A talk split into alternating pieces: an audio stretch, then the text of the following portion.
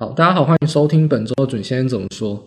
那我们本周呢，其实呢就会关心特别多国际事件上的解读，因为在止跌之前呢、那筹码面影响就最重要。还记得我们一直说，基本面的利多呢是利多，但是不会当下反应，所以好好的做功课，好好记起来，之后会用得到。现在就是那个时候用得到，隔两礼拜我们终于可以好好来利用了。因为现在筹码面状况已经稳定了，台股也确定止跌，所以目前这个情况下呢，就不用再这么依赖筹码状况去特别做技术面啊、筹码面这种很 detail 的操作，你就可以用比较开阔的心胸，用基本面比较合理的角度去投资啊。那投机跟一些技巧性的操作成分上就可以稍微降小一点点。那当然目前还是必须要有一点技巧存在，但是就比较好操作。我就必须说。这一周涨了很多，五个交易日连续五天涨，但操作上绝对不好操作。现在反而是比较稳定，而且适合比较合理，可以慢慢操作的时候。所以用基本面的角度来看，会是比较适合的。那本周呢，讲讲到了国际议题啊，第一个当然是阿富汗的议题哦，因为关于恐攻事件哦，其实这对于美国来说，政治面上跟人心的影响是非常剧烈的。第二就会谈到的是疫苗的施打跟台湾振兴券，就是。台湾本土面对疫情跟一些改善的一个状况。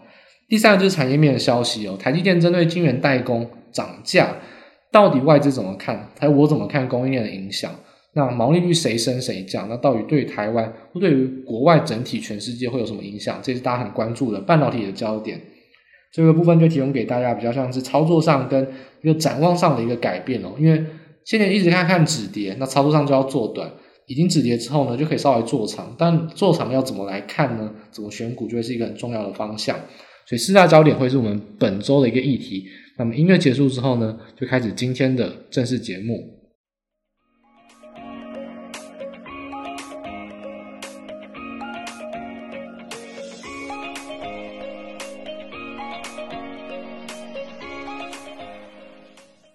好，那首先就来谈阿富汗的事件哦。其实。在现在这个情况下，如果谈美国的话，大家很关心的是美股。很多人可能会认为是 Delta 疫情，可能很多人认为是央行年会，就是 Jackson Hole。但事实上，我认为啊，短线上这个这个恐慌暂时性的下跌，其实是阿富汗事件的影响。那很多人认为说这只是一个政治啊，其实跟股市没有关系。到底为什么会影响？但是我认为情绪面上的影响，其实短线股市上最容易、最敏感的反应啊。央行年会。当然会是影响说整个政策中长期的一个发展，但事实上我还是不认为啊。我在录影的当下是礼拜五的晚，就是呃傍晚啊，所以还没有出现呃鲍尔的演讲。但我还是不认为呃鲍尔会有任何的动作，他不会在选择在这个时候开第一枪。第一个是很丢脸，因为为什么在央行年会开第一枪？这个时候应该是你跟其他国家的学者跟官员好好去讨论，好好去。陪就是去演你剧本的时候，到底要怎么收资金，不会影响到全球的盟国，要怎么样做中长期完整的规划？这时候应该讨论啊，真正去执行啊，根本没有必要在现在这个情况下打草惊蛇啊。我觉得还是会等到 FOMC 会议啊，而且我觉得应该是十一月啊，九月的会议应该也不会去期待鲍尔会有什么特别言论。我觉得还是想太多，他很有可能什么都不讲，就是就当读稿机，就是把。你先前听过的一些保守的话，再讲一次，因为他的动作没有必要让你知道，因为市场上都已经对于这个说债有反应了，没有必要再去打草惊蛇。所以反而认为，国际行情跟美国特别关心美元的话，美元除了收资金会影响以外，地缘政治的恐慌是影响美元指数的关键。所以其实阿富汗事件，我反而认为会比大家意想之外的还要影响更多。那这个影响关键其实不是因为阿富汗打输，也不是因为美美国好像狼狈的。去撤军失败，其实撤军失败一点关系都没有。美国民众根本不在乎说美国到底这场仗打赢还打输，还是说他们真的有没有帮帮助阿富汗民主化，还是没有帮助阿富汗成为一个统一的国家？其实美国人民根本没有这么好心去关心这些议题啊。美国政客更是利益至上，不会关心你这种事情。美国真的关心的是当然有没有赚钱。事实上，阿富汗就是一个赔钱货。我们在月特辑大家可以去复习一下，我跟财报一哥。刚出炉的月特辑啊，我们已经讲过了，美国花了大钱啊，在二十年这段期间，除了直接的军费，还有培训他们的人员，还有很多的补助，其实花了非常多的钱了。这个赔钱货对于美国来说，其实你要相对性的利益啊，否则美国当然不愿意帮助你。那这个利益来自于什么？来自于恐怖攻击啊！恐怖攻击如果、啊、已经在先前被压制很多，例如说盖达，自从宾拉登已经被击毙之后，其实盖达是群龙无首啊，其实就已经完全的慢慢慢慢衰退。像 IS 前一阵子也是前几年是非常的扩张，也也是被压制下来了。那基本上塔利班也是在这个时候啊，美国政府认为说，其实控制在就是在阿富汗的境内啊都没有扩散，而且其实坦白讲，打游击战打打杀杀下去，对美国来说不会有一个终战的点，就是说没有停止的一天啊。等于说，他认为塔利班没有要认输的意思，阿富汗政府军也没救了。那美国就没有必要再跟你耗时间下去了，恐攻都已经对美国威胁降到蛮低了，就没有必要在这情况下去打转跟琢磨。最近美国选择撤军，我想美国民众应该很高兴，但美国民众不高兴的是没有面子，因为美国撤军撤得很难看，而且引爆这个情绪上的关键点就是恐怖攻击。因为当初啊，大家有关心国际事件就会知道，当初喀布尔被塔利班攻陷的时候，底下的士兵做一件事情。就是把监狱打开来，那其实里面关了非常多，像是盖达、IS 恐攻组织的人呢。那这些人出来之后呢，重新组织哦，马上在喀布尔机场发生了就是自杀攻击啊。那当然有军人，因为他还在准备要协调很多撤退、撤侨跟难民的问题，军人还在那边，就发生美国军人其实有蛮多人的死亡，就这种自杀攻击事件。哎，IS 是主动承认是他做的。既然你做这件事情，你主动承认，那就是蓄意的做恐怖攻击啊。那其实美国当初离开理由就是因为我再也不想管，反正恐怖攻击也伤害不了我，那我也没有必要再花费钱下去了。现在如果你竟然敢用恐怖攻击去攻击的话，美国刚好就有一个理由说，那走得难看，那现在就好好把这件事情可能要继续延下去，要收尾了。因为你既然敢攻击的话，可能就会让美国民众的心态上无法接受。就是大家还是要记得一件事情。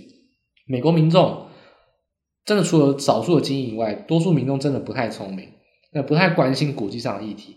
但是要看到军人死亡，这个事情大条。美国的人呢，就是认为军人非常的崇，就是非常的高尚啊，非常的就是为国捐躯，很光荣。看到军人死还是恐怖攻击，美国民众铁定是火大。那这种情况下，就一定会造成美国必须要好好去把这件事情结尾。他也有理由对这件事情琢磨下去，好好去做一个收尾。所以，其实阿富汗事件我觉得没有这么快结束哦。这个引爆点就来自于恐怖攻击，然后攻攻击到军人，这个喀布尔机场的事件。所以，我觉得下一周啊，其实你看到今天可能大家礼拜五啊去看美股，大家很关心央行年会，关心鲍尔的演讲。那下一周之后呢，我就发现还是关于阿富汗事件。其实阿富汗事件影响真的是影响情绪面上是蛮严重的。那当然，短线上过了还是会过了，因为这个事件当然不会扩张到大战争的话，其实没有这么。这种长远性的影响，但短线上情绪性的影响，我觉得恐慌心态还是会有。所以针对于美股，我觉得震荡情况，在下一周可能会比起其他国家更加剧烈。这是关于他们自己本身遇到一些呃，关于军事上啊，或者说外交上的一个恐慌的议题啊，这是无法避免的。所以针对阿富汗这个议题啊，其实关于股市的影响，我觉得其实比大家想象中还要大，这也是大家特别提防的。那另外一点就是关关于难民的议题啊。那其实难民从美国五月开始撤军以来，如果大家去看数据啊，BBC 的数据，每个月他们都有统计啊，其实都逐月攀升。从之前啊，就是川普说要撤军，然后有先协议就已经开始增加。那今年初慢慢比较减缓，但从五月美国真的开始撤离军队开始啊，就是暴增。所以说很明显啊，其实美国你一走，塔利班就开始打游击战，就从边缘地带开始发动战事，那就比较多难民开始逃出来，所以。我觉得美国已经意识到这件事情，就是说难民势必会有啊。不过美国并没有去做善后的动作，因为坦白说，美国接不了这么多人，而且美国天高皇帝远啊，你搭飞机要不知道要撤多少人。所以真正其实，如果你去关心到到底阿富汗的难民往哪边最多，其实巴基斯坦最多。那不是巴基斯坦特别友善，是巴基斯坦就在他旁边啊，那地缘上而且宗教上一模一样。可能文化、地理上环境也一模一样，所以他就选择到巴基斯坦当他们就是外逃难民的一个地方。甚至你可能只要穿越一个树林，穿越一个一条溪，就已经到巴基斯坦。就可能他是自行的去逃亡这样子。正关于这个议题的话，难民到底是谁要接受？其实绝大多数还是地缘地区要接受，就像是中亚的伊斯兰国家，或像巴基斯坦，像是附近的伊朗等等。真正你说政治上给予庇护，我觉得啊。欧洲国家不会再允许这些难民来了，很多国家都表态反对。那美国自己当然接也接不了多少。所以，就难民议题可能就会成为这件事情下最悲哀的一个受害者。我觉得有非常多想逃离的人，可能真的无法逃离哦。那还有另外一个观点，就是说亚洲国家在这件事情上，其实观点上大家有一个崭新的转变，也是蛮出乎准先生意料的。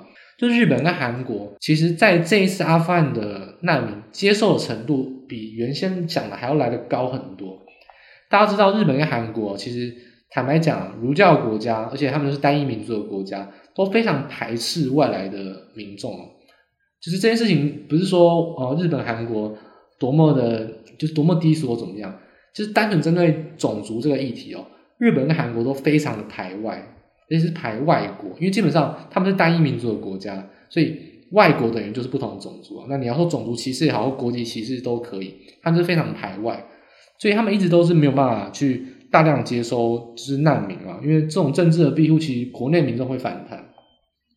但这次事件上，其实日本跟韩国都接收了蛮多的难民哦，这个多其实跟欧洲国家比起来，但很少，但是跟过往的日韩比起来，非常非常多。这次韩国已经接受大概四百个难民，而且令人惊讶的事情是，飞机已经在早上已经到韩国，就是美国都还没有撤完，韩国已经撤完了，所以这可以也是显现出。其实，当然，日本跟韩国他们都有在那边有一些联络管道嘛，无论是帮助他们的医疗啊，帮助他们教育，甚至是通讯设备等等的一些，就是工业上的一些呃，就是传输一些技术等等，他们当联系的一个沟通管道，其实比大家想象中的还要密切哦。所以说，这四百个当然不会是纯粹的难民啊，都是有技术的人，或者说相关政治上有相关的一些庇护啊。那他们不是纯粹的平民，随便给你接管，都是他去认可，他认为说对他来说跟韩国有密切联系，他来韩国也是有比较多人是可以去帮助他，而且他们也是对韩国比较了解，当然也是因为可能会说韩文一部分了，那当然也是因为他们有技术啊，真的能对韩国有帮助或对日本有帮助，所以日本、韩国接受这样子技术性的移民啊，或技术性的这样政治庇护。不要小看说好像四五百人，所以大家看新闻会觉得说啊，每次看到这新闻觉得没什么，因为你觉得说嗯才五百个四百个没有很多啊，三架班机什么之类的。但是要想想是跟过去比，对日本韩国来说都是一个重大的决定啊。所以我觉得以这件事情来看，另外一个反思就是说，日本韩国是不是也有慢慢的去将产业插旗在东南亚，插旗在中东，像尤其韩国插旗中东。阿拉伯半岛非常的深，那日本就会插旗在泰国啊，或者说像呃东南亚国家就很深，所以他们去插旗这些国家进行产业的一些扩张啊，或者说你说帮助也好，你说一起共同扶持产业利益，也要也要获利也好，但可以发现一件事情，就是说其实日本、韩国他们都会有大国心态，就是他们会想要去真正建立当地的一个联络网，甚至是说可能他们的国民。暂时过去之后呢，他们也不会希望说是好像拍拍屁股就走人，而是在当地是有深刻的连接，那希望能真的去建立比较好的一个关系，紧密的关系。所以可以看到一件事情体悟，就是说这些国家啊，像日韩，其实针对到这些国家去进进驻的时候呢，他们培养的联络管道，反而意想不到的是，可以在很迅速的期间内就沟通到，甚至马上进行就是难民的撤销动作，因为塔利班根本不会管你是。美国人还是韩国、日本人哦，基本上只有中国人可能是不打，因为中国之前也是跟塔利班事先先有谈过，所以如何在这种情况下去做撤侨，其实难度非常高。所以我觉得另外一个反思啊，其实这个当然是有点扯远了，不过还是有呃，如果有听就是听 Podcast 的老听众应该都知道我讲过，我说台商为什么在东南亚惹人怨哦，不是台商多么奸诈，所有日韩的人去那边都是为了赚钱，都是当然是为了利益着想。但问题是你的心态让人很不能沟通。我其实觉得台商，尤其是台湾的干部等等，去东南亚，我看到很多都是拍拍屁股走人。去那边可能不跟当地的员工沟通，对，就是管理，我是上司，一下死，也没有建立一个生活圈，甚至可能轮调，我调五年我就受不了，你要赶快把我换回去，换下一批人。这种没有建立一个完整的文化圈或生活圈啊，其实当地人不会认为你对他友善。那好像我们就是金钱跟金钱的来往，就不会有情的产生，也不会有连接的产生。我觉得这点还是，但有点扯到题外话。但是我觉得从日韩这次的撤侨行动上，我觉得还是必须提出一个点，就是说，虽然台湾跟任何国家啊，其实这种国家没有建立邦交关系哦，所以我们当然不会面临到难民跟撤侨的问题哦。那撤侨会有，不会面临到难民的问题。但反过来就是说，台湾到底面对到去国外发展的情况下，到底能不能就是敞开心胸，真的在当地建立生活圈，是用久留长远发展计划，而不是好像拍拍屁股走人，就是赚快钱。我觉得这点还是扯比较远，但我觉得大家可以从这个事件上更延伸去探讨，就看看其他亚洲国家用这种。自以为大国心态其实是有帮助的，因为他们反而会认为比较照顾跟比较长远的着想。这我觉得是台湾可能在慢慢慢慢的成长起来之后，面对到其他国家的发展，也是要去尝试去有一个观点，就是不要把自己当小国。因为我们台湾其实军事力量比其他国家来说是不弱，虽然我们不会出军，那我们经济力量也是，其实就是在整个世界来说都是非常强。那你要不要去？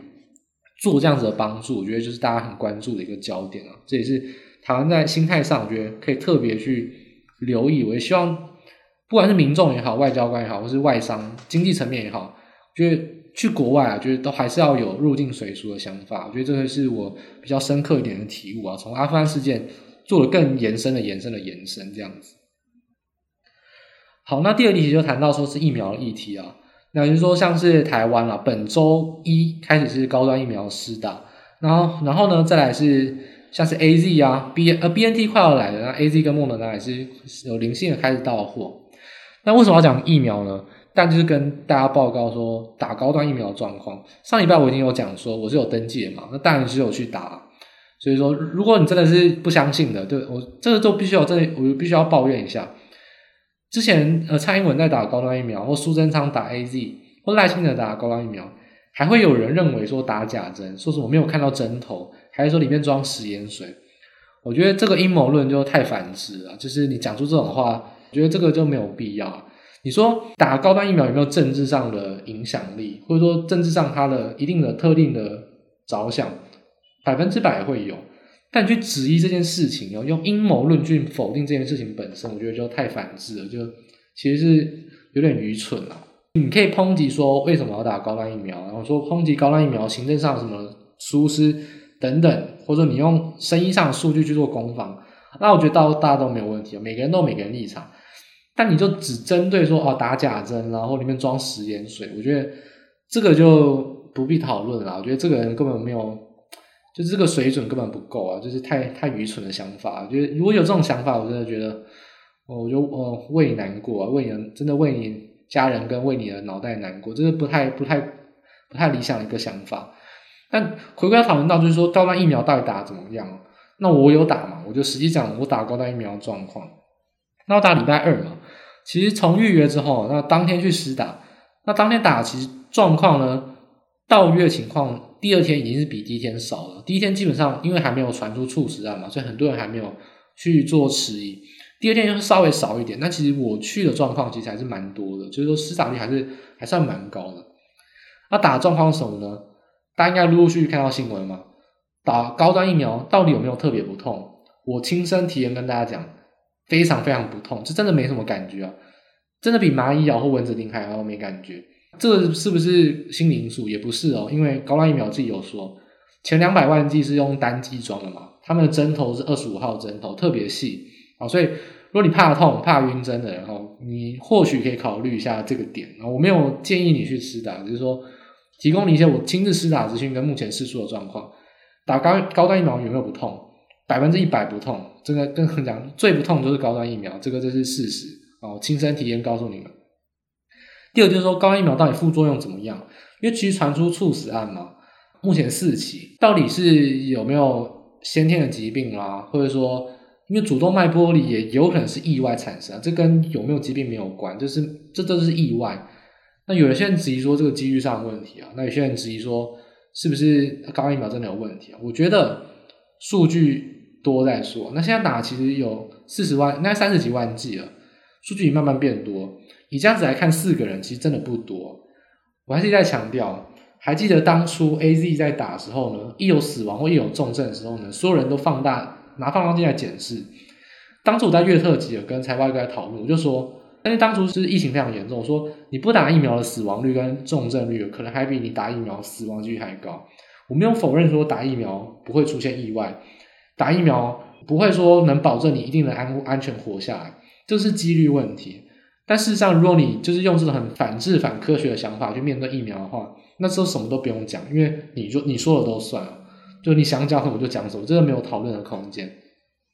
事实上，到底几率怎么来看呢？我觉得其实高端疫苗这样比下来，真的没有到特别高。就因为现在第一天施打跟第二天施打，尤其是有政治上的攻防，一定被放大检视了。你这样去算几率到底有没有特别高？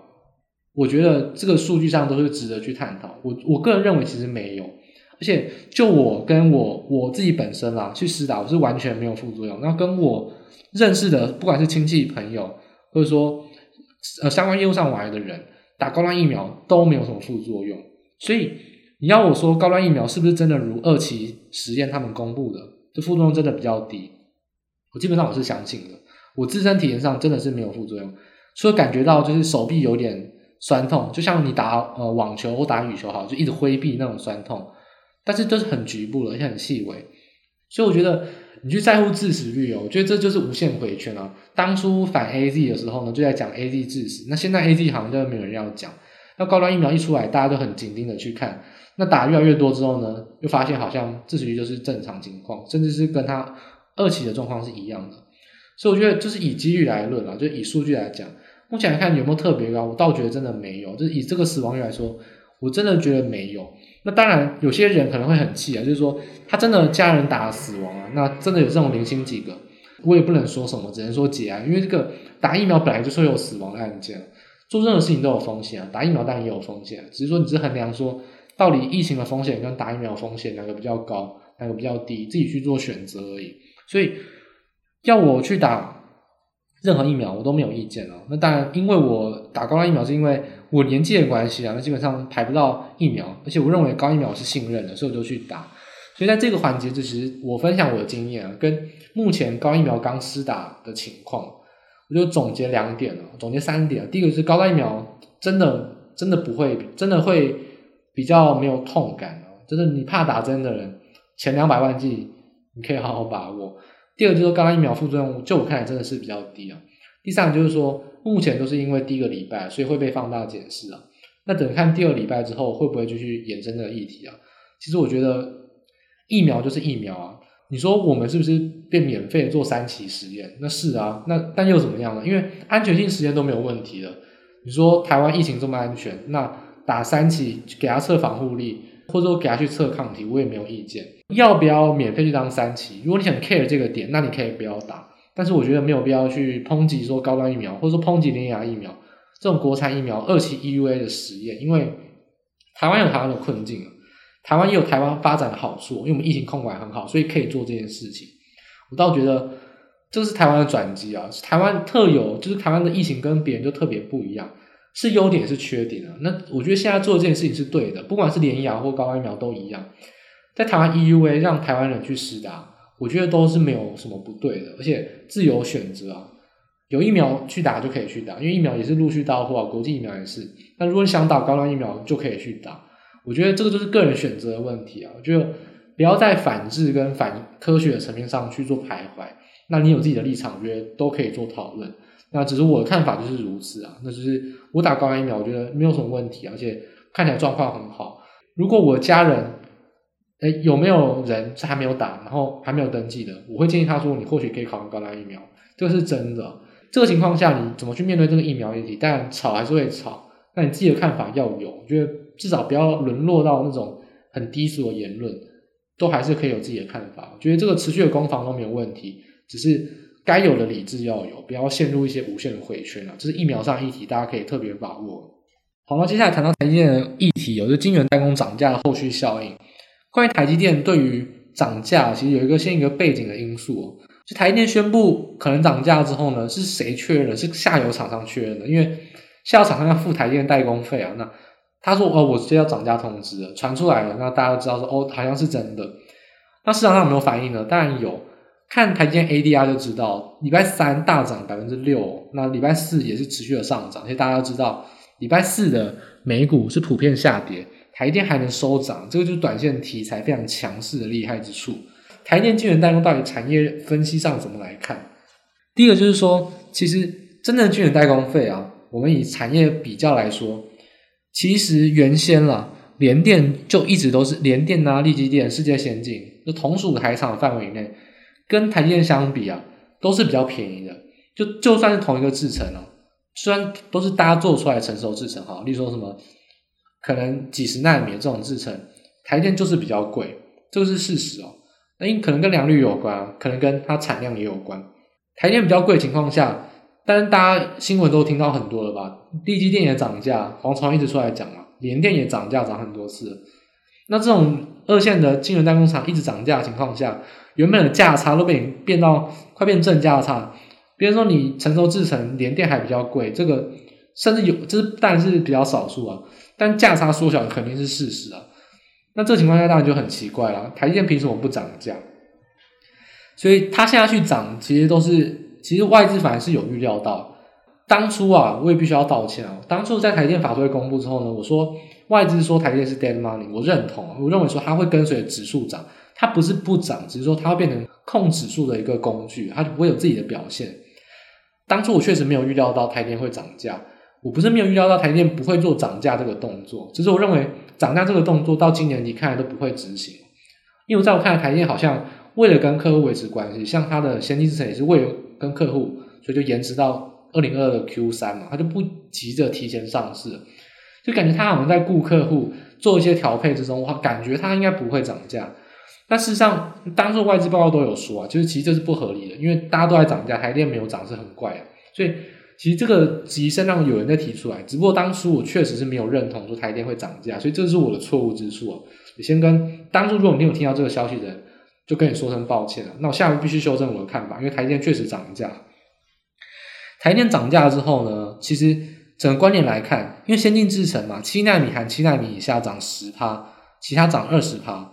那我们以就是用推估的角度来看，一旦生效，好，这个就是问题啊，因为没有为什么谈一旦生效？因为这个涨十趴、涨十趴都是预都是传出来的嘛。不过看起来好像这个是没有问题的，但重点是什么时候生效？这个就有人说已经立立刻接到生效通知了，就是像新闻有报道，就是说现在啊，不管是产线上还是准备进产线的所有商品订单都要加价。有些人是说要到 Q 四，有些人说到明年 Q one，什么时候生效？但这个还没办法确定哦，这还必须要帮大家持续追踪，这不好意思。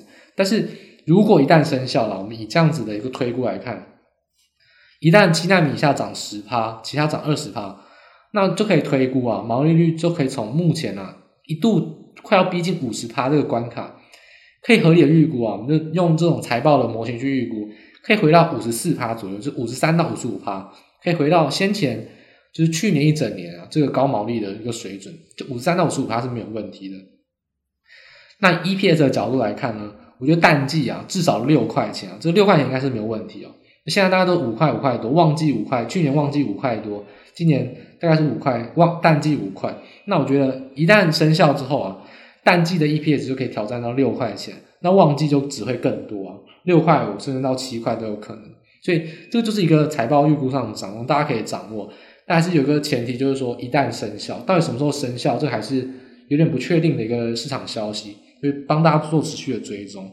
所以说，以台积电本身的角度来看，当然没有问题啊。就是说，因为资本支出支出了这么多，那你成熟制程扩张一下，等于说你赚便宜的钱，赚好赚的钱，真的没有人会怪你啊，因为你都已经要保五十帕的毛利了，你都已经要花这么多资本支出的钱。你现在涨价，其实坦白说，客户不可能会拿你怎么样，就是全世界最厉害的厂商了。然后呢，股东当然也不会怎么样，而且我想所有的供应链厂商应该也不敢讲什么，所以我觉得这个涨价，坦白说涨得合理啊，因为连电都涨价了，台电不涨也也怪怪的，所以这个都算是蛮合理的。我觉得就是顺应的潮流，那台电好好的赚一笔钱，其实都没有到什么奇怪之处啊，就真的不为过。所以这件事情应该是真的，那也会持续的下去。就只是说，到底对供应链影响是什么？因为我们刚预估了，对台电来说当然是利多啊，因为直接涨价，那这个毛利就会提升，那 EPS 也提升很多。只是说供应链影响到底是什么？供应链影响呢？其实啊，其实最影响的应该是 IC 设计跟矽智财的厂商。矽智财的厂商跟 IC 设计服务啊，就是你常常听到那些本一笔天花乱坠的，什么呃世星啦、力旺啦、创意啊、致远啊这种，就是矽智财啊 IC 设计服务厂商。他们的定价都是锚定晶圆价格，就是说做金圆代工涨价，他们都是抽趴数的，所以他们也会涨价。所以，但他们是爽翻天了，最近股价是飙翻天，这个就是毋庸置疑啊。只要确定涨价，他们的佣金费就是涨价，这个就是蛮简单的。但另外一个大家很怀疑就是 IC 设计厂商，为什么呢？因为 IC 设计厂商就是下单那个人嘛。先前 IC 设计都一直涨价，那金圆代工现在涨价，它成本就变高。IC 设计到底能不能再涨价？因为你已经先涨了。你到底是不是先甘后苦啊？就是有点现在陷入窘境，这个就是大家很关心的状况下。而且，其实 Morgan Stanley 就是大摩啊，他们其实马上就出报告。那这个报告呢，大家可以自己去看啊。我不过我觉得中文新闻这次整理还算 OK，所以如果你直接看中文新闻，应该也还可以。就这次中文新闻算整理还不错，我觉得没有什么太大意见。它其实针对台积电依赖的程度来去分析说，IC 设计厂商的一个评价的一个重新整理。他点名十三家 IC 设计厂商嘛，那其中大家很多关心的，像是像中国的啊，像汇顶啊，或者说你说像呃恒玄等等，那些像台湾的，像联发科、神盾跟群联三档就是特别大家受到关注的，因为群联跟联发科啊，这个都算是高价股，而且是非常非常的大型的厂商。那以神盾来说，当然就是受到一些影响，因为神盾其实最近来说都是股价下跌，但是它的市场热度就没有这么明显。但是，尤其是联发科跟群联，群联就跌得特别深了，大家就很关心说，到底这两家厂商有没有问题？其实我觉得短线上的影响真的是会有，但是呢，我觉得个别上影响很多。例如说联发科的影响，其实今天来看都算是抗跌啊，到底它有没有影响？我觉得问题就是说，其实联发科他们都有分散下单了，不是只有下台积电而已。那终端产品的合作厂商也各自不同啊。如果市况真的很好，产品有竞争力，都还是有调涨报价溢价的能力哦。所以实际影响都还是有限的。我觉得特别针对联发科啊，其实它的产品影响力还是非常好的，所以我觉得影响还是有限，不可能马上去呃改善这个状况，也不会是利多。但是这个利空影响，我觉得是可以被消化了。那关于群联的部分就特别有趣啊，因为群联真的被杀得非常惨，因为记忆体但最近跌价状况非常严重。但我之前就讲过了。缺记忆体不缺控制 IC 啊，尤其缺 DRAM 也不缺 NAND，就是缺快闪记忆体，所以这有点被错杀。而且群联现在的杀盘比较有点像是为了要发可转债的压价，你说刚好跟随着利空去压价，然后真的是天助我也，我想公司应该也是蛮高兴的。所以这种情况下去评价大型股，说群联啊、联发科，我倒觉得有点被错杀。那神盾的话，它有下单三星，也有下单台积电。但神盾他们指纹 IC 的技术上是比较有影响的，是是真的稍微是比较衰退，所以我就不在这边多讲。但至少认为成长的状况，我觉得群联跟联发科影响是比较有限的。就是 IC 设计厂商其实影响我觉得不会这么大。第一个是台积电的产能啊，大部分都是给先进制程嘛。其实台湾的 IC 设计厂商都是做比较中低阶的，赚很多钱没有错。但台积台湾的 IC 设计其实都不是高阶的，真的很少高阶的，所以。下个台积电的单都蛮少的，比例也比较少，都零星的单了，所以影响比较小。那真的影响很大的，像是联发科啊，像群联，或是像神盾，那当然就会有影响。但是我认为联发科跟群联的影响都会是有限的，所以其实我觉得这一点来看，IC 的厂商要不要受到一点毛利的影响？我觉得要有提防，因为你涨价涨很凶，底下的也要涨价，所以成本当然会有一些影响，所以当然毛利就会可能稍微有一些见顶。但是如果营收啊或持续缺货去发展之下，其实 IC 厂商还是不用去太做担心了，就成长力道还是在，只是没有成长那么疯狂而已。所以相关低本益比 IC 设计，我觉得还是可以持续做关注，这是没有问题的。那尤其可以搭配到投信啊或内资的观点，你可以找找看，例如台积电投信连买十天以上啊。另外像是你可能关注了，像是一些上游材料啊，或者说建厂啊、五成市厂房啊这种台电相关的供应链呢、啊。会不会在下一周反应？我觉得都有可能哦，因为下一周可能会有慢慢这种题材上的发酵，而且投信已经在买了，投信自己应该也会有一些炒新闻的动作，就大家可以特别留意。所以整体而言啦，以台湾来看，要发振兴券了，疫苗也都打了，疫情都是连续的加零，这礼拜有两次加零。当然我们不追求加零啊，加零只是说我们封锁国外的情况下，那国内加零就自然容易了，因为我们国内本来就被控制住了。但是终究的目标，我想不管是中央疫情指挥中心还是任何民众都一样，我们的目标都是把疫苗打好打满。那嘉陵只是因为现在疫苗还没有打好打满，所以必须要控管，所以必须特别关注。但是如果疫苗打好打满，那开放国境终有一天还是会是事实。而且开放国境之后，应该也不会追求嘉陵，因为如果打疫苗的话，重症率防范之下，嘉陵不嘉陵就没那么重要。所以讨论嘉陵有没有激励的效果，我觉得对市场上当然会有一些激励的作用。但是这个只是仅止于目前疫苗还打不够，所以我们很在乎嘉陵。但是如果疫苗打够了，那我想跟病毒共存，那嘉陵就不是这么重要了。整体来看啊，台湾已经止跌了，而且这波反弹反弹的比其他国家还要强。台湾的疫情跟其他国家简直是平行世界啊！大家知道最近推特上面有美国的乡民在疯传说，台湾只有零本土零个确诊，全部人都问号问号问号，到底凭什么？这个国家到底发生什么事情？所以说，台湾的疫情跟其他国家相比是。不要说不一样，是完全不一样。所以台湾疫情当然还是有它的好处，而且我们还要发振兴券，我觉得消费信心跟整体投资的信心啊，都会随之而起。所以接下来两周之内去挑战最上方的季线，我觉得都是绰绰有余的。目前我还是看待行情不会是跌升反弹，行情是走回升，就是要回到前高，目标就是回到前高，至少突破所有均线。所以不用看得那么短，不用看得这么悲观，就持续往上攻击。都还是可以乐观期待的。那当然，持续关注阿富汗，持续关注台积电跟相关供应链的资金牵动。台股整体而言，我觉得还是比较偏乐观。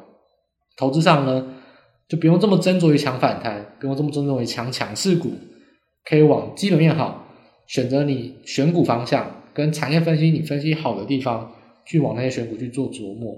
位阶跟强势不强势就不比较没有这么严重，你可以往基本面上去多做参考。